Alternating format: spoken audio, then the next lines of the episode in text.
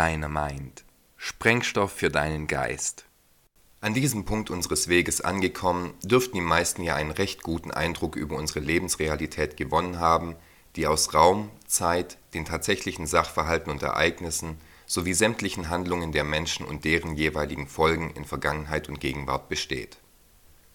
Und daher ist es jetzt an der Zeit, einen genauen Blick auf die Regeln zu werfen, denen wir in dieser Wirklichkeit stets unterworfen sind die Naturgesetze. Um diese Art der Gesetze und ihre Bedeutung aber wirklich zu verstehen, werde ich wieder einmal zunächst das ursprünglich gemeinte Konzept und seine Bedeutung herleiten und einen Blick in die offizielle Definition werfen. Das Wort Gesetz kommt aus dem Althochdeutschen und hieß damals Gesetzida und bedeutete das Festgesetzte, also etwas, das fest gesetzt ist nun werfen wir einen Blick in ein deutsches Lexikon, um herauszufinden, was damit gemeint ist, indem wir die Definition von fest nachschlagen. Als fest wird in diesem Zusammenhang etwas bezeichnet, wenn es unwandelbar, beständig, gleichbleibend, konstant, endgültig und bindend ist. Demnach ist in seiner beabsichtigten Bedeutung etwas Festgesetztes, also ein Gesetz, beständig, unwandelbar, konstant, endgültig und bindend es kann vom Menschen weder geschaffen noch beeinflusst oder verändert werden und niemand kann sich seiner Wirkweise bzw. seinen Konsequenzen entziehen. Und genau so steht es auch unter anderem in der offiziellen Definition des Begriffes Gesetz. Ein Gesetz ist ein einer Sache innewohnendes Ordnungsprinzip, ein unveränderlicher Zusammenhang zwischen bestimmten Dingen und Erscheinungen in der Natur es kann vom Menschen nicht verändert werden, hat unabhängig von seiner Beobachtung Gültigkeit und kann lediglich entdeckt und erforscht werden. Und dies trifft exakt so auf die Naturgesetze zu. Allerdings wird in der Wissenschaftstheorie darüber gestritten, welche natürlichen Gesetzesmäßigkeiten diesen letztendlich zugeordnet werden sollten. Sogar in der Physik, also in dem Bereich, in dem wir im Allgemeinen von Naturgesetzen sprechen, findet diese Debatte statt und erschwert eine eindeutige Zuordnung. Auch die Tatsache, dass wir den Begriffen, mit denen wir uns heute auseinandersetzen werden, im Laufe der Zeit mehrere Bedeutungen gegeben haben, macht eine Darlegung der Sachverhalte nicht unbedingt einfacher. Da die unterschiedlichen Positionen in diesen Diskussionen allerdings äußerst streitbar und somit eine individuelle Auslegungssache sind haben sie auch nichts mit einer objektiven Wahrheit, sondern mit einer subjektiven Wahrnehmung zu tun.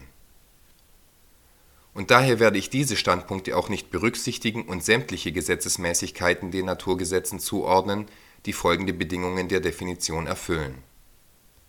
Erstens. Ein Naturgesetz liegt der Schöpfung inhärent inne, kann also nicht vom Menschen geschaffen, beeinflusst oder verändert werden. Zweitens. Es kann lediglich vom Menschen entdeckt, beobachtet und erforscht werden und hat unabhängig von seiner Beobachtung oder seiner Bewertung eine Wirkung. Und drittens. Ein Naturgesetz ist ein universelles Gesetz, das heißt, egal an welchem Ort, zu welcher Zeit, unabhängig von einer Situation oder einem Ausführenden, wirkt es unter den gleichen Umständen immer gleich und hat immer die gleichen Konsequenzen zur Folge und somit würde ich zum Beispiel auch die Gesetzesmäßigkeiten der Mathematik und der Chemie den Naturgesetzen zuordnen, da sie alle geforderten Bedingungen erfüllen. Nehmen wir zum Beispiel das Gesetz der Schwerkraft. Diesem Gesetz ist es völlig egal, ob du an es glaubst, ob du es verstehst, ob du es für real hältst oder ob dir seine Konsequenzen gefallen oder nicht. Es ist einfach da und es hat eine Wirkung. Auf jeden, Egal in welcher Situation und immer und überall, ob du willst oder nicht. Dieses Gesetz existiert, weil das Universum existiert. Es liegt dem, was wir als Schöpfung bezeichnen, inhärent, also aus sich selbst heraus inne. Es ist fester und somit unveränderlicher und bindender Teil unserer Lebensrealität. Und dadurch ist es berechenbar. Und dies birgt enorme Chancen, aber auch enorme Gefahren. Fallschirmspringen oder Bungee-Jumpen zum Beispiel wären ohne Schwerkraft vielleicht auch ganz lustig, aber erst mit ihr können sich einige einen richtigen Adrenalinschub verpassen. Auch macht sie unser Leben in vielem einfacher, da wir nicht alles festbinden müssen, weil es ohne sie einfach davonschweben würde. Der Mensch inklusive. Diese unveränderliche Rahmenbedingung kann uns viel Nutzen und Spaß bescheren, wenn wir sie verstanden haben, sie berechnen und mit ihr planen. Auf der anderen Seite ist sie verantwortlich für Knochenbrüche und Flugzeugabstürze und zerbrechliche Dinge gehen kaputt, wenn wir ihre Existenz mal ganz kurz vergessen, ignorieren, bewusst versuchen zu leugnen oder wenn wir einfach mal ganz kurz nicht aufpassen. Wenn wir sie aber verstanden haben und auch akzeptieren, dass sie immer und überall wirkt, ist sie zuverlässiger als dein bester Freund. Sie wird dich nie unvorhersehbar überraschen oder enttäuschen, mit allen positiven, aber auch mit allen negativen Aspekten. Wenn irgendjemand zum Beispiel je herausfinden sollte, dass man eine doch recht eindrucksvolle Drohkulisse aufbauen kann, die absolut zuverlässig wirkt, wenn man jemanden an seinen Beinen aus dem Fenster des 30. Stockwerks eines Bürogebäudes hängen lässt, um ihn zu erpressen, ihr versteht, was ich sagen will. Mit der Schwerkraft kannst du jederzeit rechnen, musst aber auch jederzeit mit ihr rechnen. Es wird nicht ein einziges Mal in unserer jetzigen Realität vorkommen, dass der Losgelassene seine Kreise ohne Hilfsmittel zwitschernd um den Wolkenkratzer zieht. Wenn wir die Naturgesetze verstehen und aus ihnen lernen, dann können wir unglaubliche Dinge erfinden und entwickeln und viel Spaß mit ihnen haben, denn sie folgen alle einem weiteren wissenschaftlichen Grundsatz.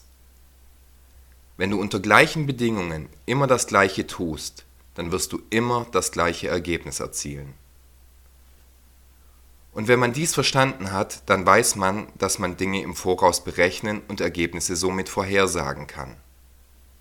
Das einfachste Beispiel wäre das Zielfernrohr eines Gewehres. Eine Jagdwaffe mit Zielvorrichtung wäre völlig sinnbefreit, wenn wir keine gleichbleibenden Rahmenbedingungen auf der Erde hätten. Aber bereits die zweite Kugel kann geringfügig neben dem Fadenkreuz einschlagen da sich die Rahmenbedingungen durch die Reibungsenergie der ersten Kugel im Lauf minimal verändert haben. Und daher geht sogar die Wissenschaft bei Vorhersagen in der Regel von hohen Wahrscheinlichkeiten und selten von absoluten Sicherheiten aus.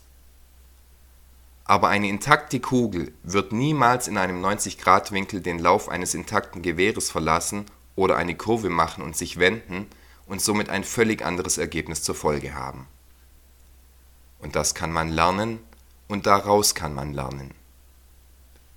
Denn diese Regel, also dass gleiche Aktionen unter identischen Bedingungen immer die gleichen Reaktionen zur Folge haben werden, gilt auch für jede andere natürliche Gesetzesmäßigkeit, weil auch sie selbst ein unveränderliches und bindendes Naturgesetz ist, nämlich das Gesetz von Ursache und Wirkung.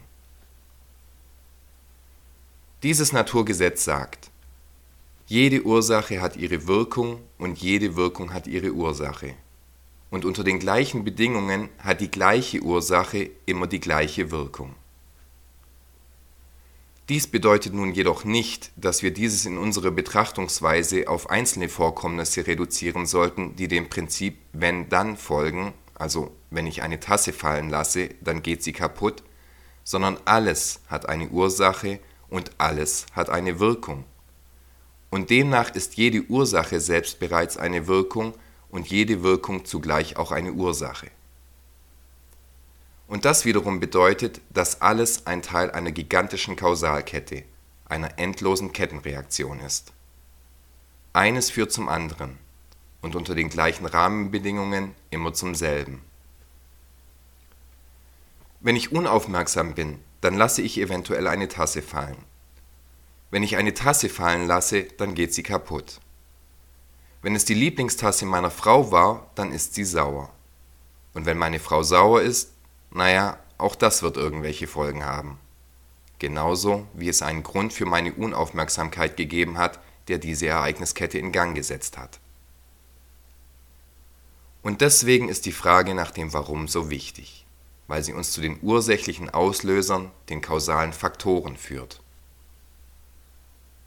Warum redet deine Frau gerade nicht mit dir? Weil sie sauer ist. Warum ist deine Frau sauer? Weil ich ihre Tasse kaputt gemacht habe. Warum hast du ihre Tasse kaputt gemacht? Weil ich unaufmerksam war. Und warum warst du unaufmerksam? Weil ich ein paar Vögel beim Nestbau beobachtet habe. Alles, was in der Vergangenheit passiert ist, hat das Jetzt zum Ergebnis. Korrekt ist aber auch, wenn wir es von der anderen Seite aus betrachten. Für den heutigen Tag, genau so wie er ist, sind alle Tage der Vergangenheit mit allem, was an ihnen jeweils geschehen ist, absolute Voraussetzungen. Also kann ich, wenn ich das Prinzip von Ursache und Wirkung verstanden habe, alles nicht nur als zufälliges Ergebnis von etwas betrachten, sondern auch bestimmte Voraussetzungen erfüllen, um ein gewünschtes Ergebnis zu erhalten. Ich kann gewisse Dinge im Vorfeld berechnen und planen. Ich kann also, um bei vorherigem Beispiel zu bleiben, sagen, wenn ich die Lieblingstasse meiner Frau zerstöre, dann wird sie wütend sein. Oder aber auch, wenn ich will, dass meine Frau sauer auf mich ist, dann ist es Voraussetzung, dass ich etwas, was ihr wichtig ist, kaputt mache. Ob aus Dummheit, mit Absicht oder nicht, spielt für das Ergebnis keine Rolle. Bestimmte Handlungen führen unter gleichen Bedingungen also immer zu einem bestimmten Ergebnis. Oder aber, um ein vorbestimmtes Ergebnis zu erzielen, müssen immer ganz bestimmte Voraussetzungen geschaffen und erfüllt werden wir können Naturgesetze und ihre Folgen also berechnen, aus ihnen lernen und diese Gesetze für unseren Zweck nutzen, wenn wir sie dann richtig verstehen und die Zusammenhänge erkennen. Denn alles hängt mit allem zusammen. Hier ein kleines Beispiel. Es gab mal eine Studie, die den Zusammenhang zwischen der Besiedlungsdichte älterer alleinstehender Frauen und der Population von Mäusen untersuchte das eine hat auf den ersten Blick mit dem anderen nicht allzu viel zu tun, oder? Was denkt ihr? Gibt es in Gegenden, in denen vorwiegend alleinstehende ältere Frauen leben, mehr oder weniger Mäuse als im Durchschnitt? Was machen ältere und alleinstehende Frauen denn häufiger als der Durchschnittshaushalt? Sie entscheiden sich für ein Haustier, und zwar die Katze. Und das, was im ersten Moment wie zwei völlig aus der Luft gegriffene Faktoren wirkt, macht auf einmal Sinn und man kann es völlig logisch nachvollziehen, weil sich einem der Zusammenhang offenbart hat. Und wenn man nun die Lebensweise und das Verhalten von Mäusen, Katzen und älteren Frauen verstanden hat, kann man für gewisse Probleme gute und zielführende Lösungen anbieten, weil man durch das Wissen um gewisse Sachverhalte mit hoher Wahrscheinlichkeit zutreffende Prognosen erstellen kann wenn es also irgendwo ein Mäuseproblem gibt, siedle ältere alleinstehende Damen dort an. Denn diese lassen in der Regel ihre Stubentiger kastrieren, weil sie einerseits keine Lust auf zehn Katzenwelpen in regelmäßigen Zeitabständen haben und andererseits ihre Kater während der Paarungszeit auch nicht ständig zerfleddert zum Tierarzt bringen wollen und diese werden der Plage Herr. Besser, als dort einfach ein paar unkastrierte Katzen freizulassen und dann irgendwann eine Katzenplage zu haben wenn man weiß, wie Zusammenhänge entstehen und sich miteinander verhalten, kann man diese Studie noch auf viele andere Parameter ausweiten. Um bei diesem Beispiel zu bleiben, könnte man herausfinden, welchen Grund es für ein überproportionales Aufkommen von alleinstehenden Frauen gibt und dieses dann in eine Beziehung mit dem verminderten Aufkommen von Mäusen setzen. Man könnte also zum Beispiel sagen, dass, wenn viele Männer in einen Krieg gezogen sind, dort später mehr alleinstehende Frauen als üblich wohnen werden und dort dann mehr Katzen und weniger Mäuse zu finden sein werden. Also könnte man sogar einen Krieg mit der Population von Mäusen in einen Zusammenhang bringen und daraus sogar folgende Empfehlung ableiten. Um zukünftigen Mäuseplagen vorzubeugen, sollten wir einen Krieg beginnen und möglichst viele Männer auf das Schlachtfeld schicken. Das hört sich perfide an, aber es wäre in sich absolut logisch und es gibt nicht gerade wenige Menschen, die einer derartigen Logik folgen würden. Man könnte aber auch einfach der Durchschnittsfamilie in Friedenszeiten auferlegen, sich eine Katze zuzulegen. Oder aber man könnte auch die Frage warum einfach ein paar Mal stellen und herausfinden, was der Grund für ein erhöhtes Aufkommen von Mäusen ist und etwas gegen die Ursache tun und somit das Auftreten eines Problems von vornherein unterbinden zum Beispiel könnte man das Abholzen von Bäumen in Feldnähe und das gleichzeitige Errichten von Windkraftanlagen mal dahingehend untersuchen, inwieweit sich dieses Gebaren auf den Lebensraum, die Fortpflanzung, das Verhalten und die Lebenserwartung von Raubvögeln auswirkt, den natürlichen Fressfeinden von Kaninchen. Und Mäusen natürlich. Man kann also auch eine Ursache bewirken, In diesem Fall würde durch eine sogenannte Energiewende eine Voraussetzung für eine Kaninchen und Mäuseplage durch die Reduktion der Fressfeinde geschaffen werden. Denn man kann natürlich für alles scheinbare Lösungen anbieten, die aber gleichzeitig Ursachen für neue Probleme sind. Oder aber man betrachtet das Problem, entzieht diesem die Grundlage, also seine Ursache, und verlagert es somit nicht nur, sondern löst es tatsächlich. Und genau so müssen viele leider erst wieder lernen zu denken. Mindestens einen Schritt weiter, um die Folgen abschätzen zu können, und mindestens einen Schritt zurück, um in der Lage zu sein, die Ursachen zu erkennen. Zusammenhänge und das Naturgesetz von Ursache und Wirkung oder das Gesetz von gewünschtem Ergebnis und zu erfüllenden Voraussetzungen kann man lernen und auch verstehen. Denn um die heutige Realität verstehen zu können, muss man begreifen, dass diese ein gewünschtes Ergebnis ist, für das einige Voraussetzungen schon vor vielen Jahren erfüllt worden sind. Nun haben wir im Deutschen aber auch den Begriff des Naturrechts, welcher in der Rechtsphilosophie die Bezeichnung für ein universell gültiges Ordnungsprinzip ist, dessen Grundannahme aus der Vorstellung entstanden ist, dass sich aus der Natur des Menschen die Normen des menschlichen Zusammenlebens aus sich selbst heraus ergeben. Und auch über dieses heißt es, dass es nur vom Menschen entdeckt und erforscht werden kann, nicht aber beeinflusst oder verändert, da es in der Natur der Dinge begründet liegt und daher in der Schöpfung inhärent, also allein durch die Tatsache, dass diese mit dem Menschen existiert, vorhanden ist. Demnach ist das, was als Naturrecht bezeichnet wird, auch etwas Festgesetztes, also ein Gesetz, welches uns für unser Zusammenleben Regeln vorgibt und je nachdem, wie wir mit diesen umgehen, entweder immer gleiche oder unterschiedliche Konsequenzen hat, die jedoch vorhersehbar sind. Wenn wir nun die Definition des Wortes Recht nachschlagen, finden wir dort, auch wieder unter anderem, folgenden Eintrag. Das Recht ist die Gesamtheit der Gesetze und gesetzähnlichen Normen. Demzufolge ist das Naturrecht die Gesamtheit aller Gesetzesmäßigkeiten, denen das menschliche Miteinander unterworfen ist. Die Menschheit ist also an das Naturrecht gebunden, da auch dieses unwandelbar, beständig, gleichbleibend, konstant und endgültig ist. Und somit erfüllt das Naturrecht sämtliche Anforderungen, die auch für die anderen Naturgesetze gelten. Es liegt der Schöpfung inne, ist also Teil dieser Schöpfung. Es kann nicht vom Menschen geschaffen oder verändert werden und kann lediglich beobachtet, erforscht und verstanden werden. Es ist konstant, beständig, nicht wandelbar und endgültig, und es bindet uns unabhängig von Ort, Zeit, Situation und Beteiligten oder wie wir darüber denken und fühlen. Und wenn wir nun in einem Raum auf einer Zeitachse leben, in dem unveränderliche Bedingungen herrschen, dann werden unter den gleichen Umständen die gleichen Aktionen immer die gleichen Reaktionen, die gleichen Ursachen immer die gleichen Wirkungen und gleiche Handlungen immer die gleichen Ergebnisse zur Folge haben. Die Definition von Wahnsinn ist, immer wieder die gleichen Dinge zu tun und auf unterschiedliche Ergebnisse zu hoffen. Dieses Albert Einstein zugeschriebene Zitat zeigt auf, dass wir unterschiedliche Ergebnisse unter den gleichen Umständen nur dann erwarten können, wenn wir anders handeln als zuvor.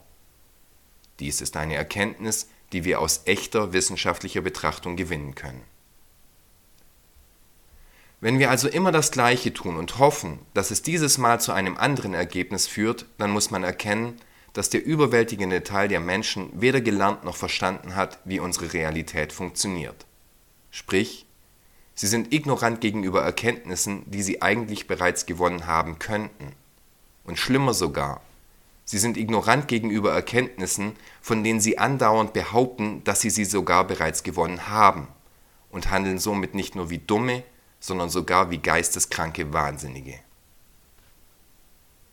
Wir haben offensichtlich für jeden, der sehen will, nicht aus der Vergangenheit gelernt, die hier geltenden Gesetzesmäßigkeiten nicht verstanden und deswegen sind wir dazu verdammt, unsere Geschichte so lange zu wiederholen, bis wir die gewonnenen Erkenntnisse als unveränderbare Tatsache, also als eine universell gültige Wahrheit akzeptieren und das Wissen um diese anwenden.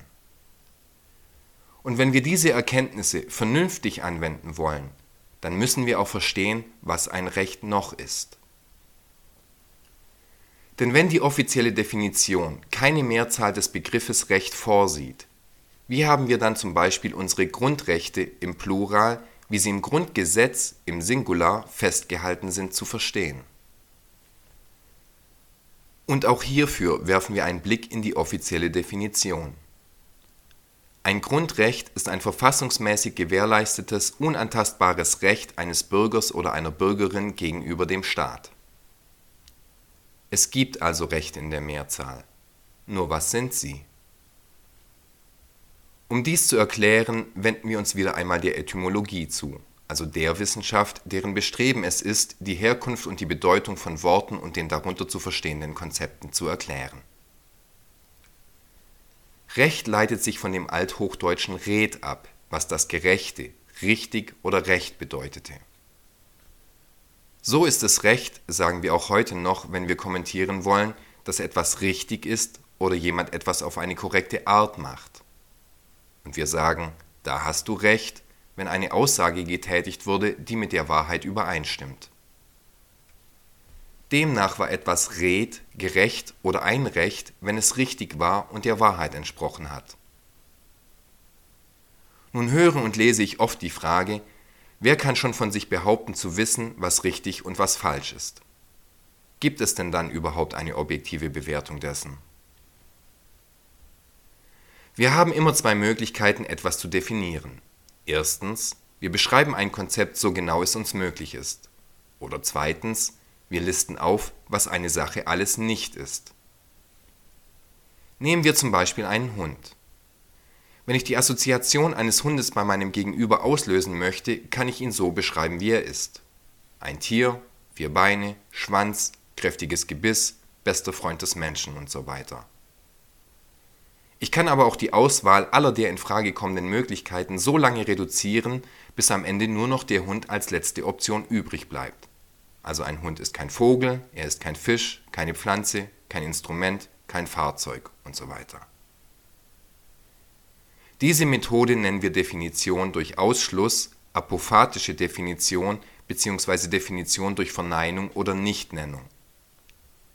In manchen Bereichen spricht man auch von einer Ausschlussdiagnose, was aus dem Griechischen kommt, von dia, was durch bedeutet, und gnosis, dessen Bedeutung Wissen ist. Also können wir, um etwas zu beschreiben, auch durch Wissen so lange bekannte Dinge ausschließen, bis das, was übrig bleibt, der gesuchte Sachverhalt sein muss, so unwahrscheinlich dies im ersten Moment auch sein möge. Versuchen wir also ein Recht dadurch zu definieren, indem wir beschreiben, was es genau nicht ist und zwar sein exaktes und absolutes Gegenteil. Was ist also ein Unred bzw. ein Unrecht? Ein Unrecht ist zunächst einmal eine Handlung, die von einem Menschen ausgeführt wurde. Und wie wir in der Folge Polarität gelernt haben, bedeutet das, dass ein Recht als absolutes Gegenteil zu diesem auch eine Tat im Spektrum menschlichen Handelns sein muss, die entweder alle Eigenschaften hat, die ein Unrecht nicht hat, oder aber der sämtliche Attribute fehlen müssen, die ein Unrecht als solches ausmachen. Ein Unrecht ist, wenn wir dieses genauer spezifizieren, eine menschliche Handlung, die zu negativen Konsequenzen für ein anderes fühlendes Lebewesen führt. Und demnach ist ein Recht jedwede Handlung, die keine unerwünschten negativen Folgen für ein anderes Lebewesen hat. Mit einer einzigen Ausnahme zu diesem besonderen Recht aber erst zu einem späteren Zeitpunkt mehr. Also ist jede Handlung, die keinen Leidtragenden zurücklässt, eine richtige Handlung, etwas Retes, etwas Richtiges oder ein Recht. Und jede Handlung, die einem anderen schadet, ist etwas Unretes, ein Unrecht, etwas nicht Richtiges und somit ein Falsch. Man hat also das Recht, jede Handlung auszuführen, die keinen Schaden zu Lasten eines anderen verursacht, wohingegen man kein Recht hat, eine Tat auszuführen, die einen Nachteil für jemand anderen zur Folge hätte. Und hier haben wir sie. Die objektive Bewertung von richtig und falsch, die nicht vom Menschen geschaffen werden kann, da sie in der Schöpfung fest, also unwandelbar, beständig, endgültig und bindend verankert ist. Der Mensch hat den der Schöpfung innewohnenden Konzepten Recht und Unrecht lediglich ihre Bezeichnungen gegeben. Aber es gibt auch Rechte, die auf Außenstehende wie ein Unrecht wirken. Diese sehen wir, wenn wir zum Beispiel in die Sadomaso-Szene blicken. Es gibt nämlich Menschen, die dem Vorgang, mit einem Ballknebel im Mund eng mit Lederriemen eingeschnürt und in einen Käfig gesperrt zu werden, durchaus etwas Positives abgewinnen können. Unter objektiver Betrachtung eindeutig ein Unrecht. Was diese Handlung zu einem Recht macht, ist die beidseitige Erklärung des freien Willens. Nachdem wir nun das Konzept der Naturgesetze, zu denen natürlich auch das Naturrecht zu zählen ist, in ihrer ursprünglichen Bedeutung dargelegt haben, kommen wir zu der Frage, warum dies für unsere Welt wichtig zu verstehen ist. Was dürften wohl die ersten Forschungsgebiete sein, an denen sich der Mensch versucht hat? Die, die allein durch ihre Existenz zur Verfügung standen. Dürften dies nicht die Beobachtung der Natur und ihrer Phänomene sowie die der Mitmenschen gewesen sein? Und das sind die Themenfelder Physik und Psychologie. Das Erkennen, was und wie die Natur ist, mit all ihren Gesetzesmäßigkeiten, und das Erkennen dessen, was und wie der Mensch ist und wie er sich an sich verändernde Bedingungen anpasst. Und diese Erkenntnisse wurden gewonnen aus Beobachtungen und Erfahrungen und über die Jahrtausende vertieft. Aber diese Beobachtungen und Erfahrungen können auch heute noch gemacht, die Erkenntnisse auch heute noch gewonnen werden, weil die Natur der Dinge mit all ihren Gesetzesmäßigkeiten unwandelbar, beständig, gleichbleibend, konstant, endgültig und bindend ist. Sie können aber natürlich auch überliefert und gelehrt werden. Dies setzt jedoch bei einem Schüler sowohl eine hohe Lernfähigkeit als auch eine hohe Lehrbarkeit voraus. Und denen stehen Gefühle und Gutgläubigkeit mit dem Vertrauen in eine Bestimmung auf der einen Seite und eine übertriebene skeptische Ratio mit dem Glauben an einen Zufall auf der anderen Seite gegenüber. Nur wenn beides in einem ausgewogenen Verhältnis vorhanden ist, also gesunde Skepsis und gesundes Vertrauen, dann handelt es sich um einen guten Schüler, der das Gelehrte mit seinen eigenen Erfahrungen und Beobachtungen abgleicht und so in der Lage ist, das Wahre und Unwahre voneinander zu unterscheiden. Und erst diese Fähigkeit ermöglicht es ihm, die Natur der Dinge und die des Menschen wirklich zu verstehen und daraus resultierend die Chance hat, ein weiser Mensch zu werden, der durch sowohl Wissen als auch die richtige Motivation durch empathische Gefühle handelt, um Ordnung in dieser Welt zu erschaffen. Denn nur ein intelligenter Mensch erkennt, dass es sowohl eine nicht beeinflussbare und vorbestimmte, also eine festgesetzte Komponente in unserer Realität gibt, sowie es auch eine zufällige Komponente gibt. Und das sind einerseits die unveränderbaren Naturgesetze und andererseits der freie Wille des Menschen, der die Basis für sein Handeln ist. Wir werden nie in der Lage sein, Naturgesetze wie die Schwerkraft, den Magnetismus, mathematische Grundsätze oder das Gesetz von Ursache und Wirkung und das Naturrecht zu verändern oder zu zerstören. Aber wir können sie studieren, sie verstehen und sie anwenden, wenn wir uns denn entscheiden, wirklich einen Wandel herbeiführen zu wollen. Denn wenn wir hier auf der Erde etwas anderes haben wollen, so müssen zuerst die Bedingungen erfüllt werden, die notwendig sind, um das gewünschte Ergebnis zu erhalten. An etwas anderes zu glauben oder sogar darauf zu vertrauen, dass der Wandel einfach so in die gewünschte Richtung stattfinden wird, ist Wahnsinn. Denn dieses alte Wissen um die Natur und den Mensch haben auch einige andere Menschen und wenden dieses auch zu ihrem Zwecke an.